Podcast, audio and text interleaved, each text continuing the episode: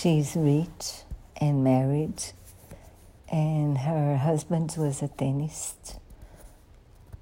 So she, he was always traveling. She fell in love with a she fell in love with a writer. Then they separate. Her husband finds out, so he decides that it's better to be home and pretend nothing has happened. And a year later, she meets the writer again. They're still in love, but she tells him that she's her husband is very good now. She's not sure she'll break up the marriage.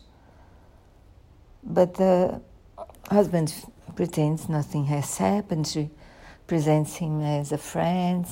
So they go out together. The husband invents uh, something for not going. And he calls, invites uh, a guy he knew from his past to hire him to murder his wife. She would be on her bedroom. He would be out with the writer, and the, the murderer would wait for her hidden. And when he came up, she came up to pick up the phone because the husband would call her.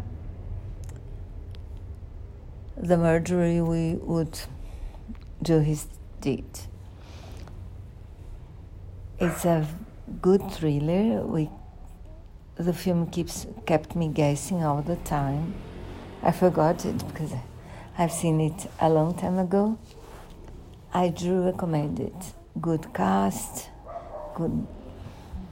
It's a Hitchcock, so you know, don't miss it. It's a good Hitchcock.